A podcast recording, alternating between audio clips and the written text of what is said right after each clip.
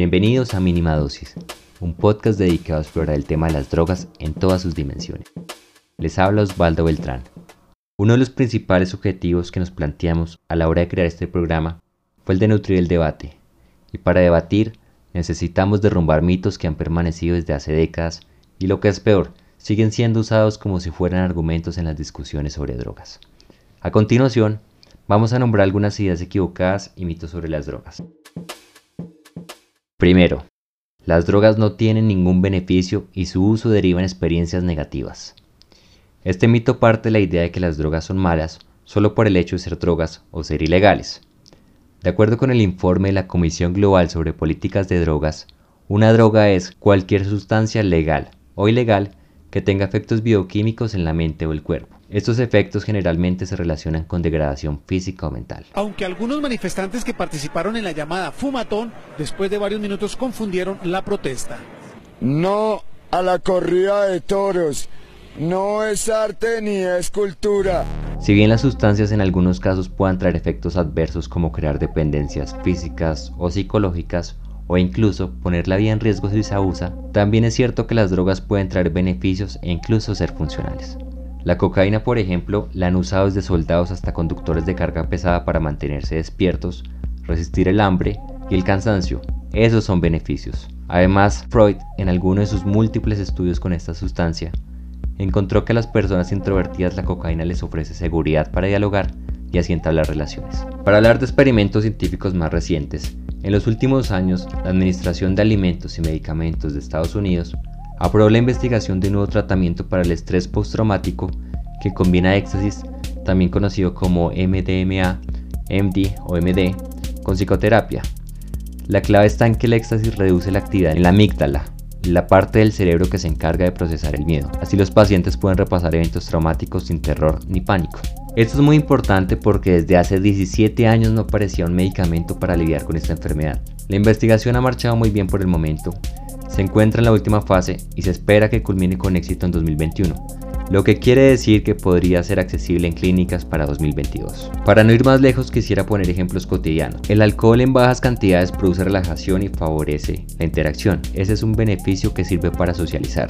Por eso es común que en las reuniones se ofrezca una copa de vino o champaña. El café muchas veces se consume para convencer el sueño y los analgésicos son para aliviar el dolor. Así que muchos de ustedes probablemente han experimentado beneficios en las drogas sin saberlos o sin saber que lo que consumían eran drogas. Para completar y abrir paso al siguiente punto vamos a explicar por qué las personas usan drogas. Y lo cierto es que no hay una sola razón, pero en general las personas buscan mejorar alguna cualidad, como se habrán dado cuenta en los ejemplos anteriores.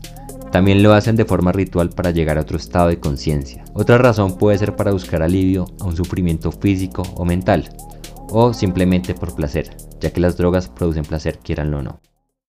Dale ratón, si acá no te ve tu papito. ¿Y para qué te fumas un porro? ¿Para qué? Para pasarla bien, estar de onda, ¿entendés? ¿De onda? Segundo, los usuarios de drogas son seres abominables que priorizan el consumo sobre la familia, el bienestar y otras preocupaciones. Que no es una persona solamente enferma, enferma y que tiene amigos enfermos. Este mito tiene mucho que ver con la estigmatización que asocia a los consumidores con marginalidad y crimen, la guerra contra las drogas y el pésimo cubrimiento de los medios de comunicación, que constantemente acuden a titulares sensacionalistas, influyen en esta percepción. Pero lo cierto es que, de acuerdo con la OMS, solo el 10% de los usuarios de drogas presenta consumo problemático o dependencia. Tercero, las drogas naturales son más seguras que las sintéticas. El éxtasis, flaco. Dicen que es la droga del baile y del amor. ¿Es cierto? En medicina la llamamos la droga de las convulsiones, la droga de la muerte súbita, fleco. ¿Y por qué? En parte es un alucinógeno y lo que te produce no son ganas de bailar, sino convulsiones, sacudidas. Alguna vez vi una imagen con una frase que le atribuyen a Bob Marley, que decía algo así como que una planta que crece en la tierra no puede ser mala, refiriéndose por supuesto a la marihuana. Aunque en el caso del cannabis, que es una sustancia de bajo riesgo, esto pueda ser cierto, la idea es errónea, pues la naturaleza ofrece muchas cosas, entre ellas sustancias venenosas, así que una droga no es más segura que otra por solo el hecho de crecer en la tierra. De hecho, muchas drogas que han salido de los laboratorios tienen los mismos compuestos de muchas sustancias que se encuentran en las plantas. Cuarto, la puerta de entrada a las drogas. Yo me metería. Lo que pasa es que esos manes meten mucho vicio, a mí eso sí no me gusta. ¿Cómo así, perrito? ¿Se nunca la marihuanita?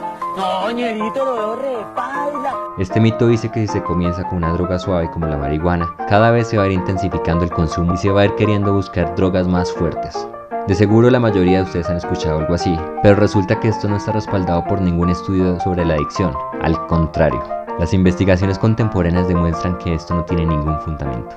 Quinto, el mito de la oferta. Si te ofrecen drogas te van a decir que se siente bien padre que te vas a reír. No es cierto. Este mito dice que los vendedores de drogas controlan la demanda por el solo hecho de ofrecer las sustancias que ellos producen. Es posible que en algún dramatizado de televisión o telenovela hayan visto que el jíbaro engancha a las personas ofreciendo dosis gratis. Bueno, pues resulta que la demanda prevalece sobre la oferta. Así que, por, por ejemplo, si alguien sale a buscar marihuana y su vendedor le dice, no, no tengo marihuana, pero tengo cocaína. Lo más probable es que el comprador no acepte reemplazar los consumos ni sus hábitos, solo porque la oferta es diferente. Queremos que las políticas fallidas de drogas se debatan y se reajusten por el bien de todos. Por eso hicimos este podcast y este episodio. Terminamos por hoy. Recuerden que nos pueden escuchar en el portal de la línea del medio, en las plataformas Spreaker, Spotify y Google Podcast. Y también pueden escribirnos al Twitter, arroba Podcast y contarnos qué otros mitos han escuchado.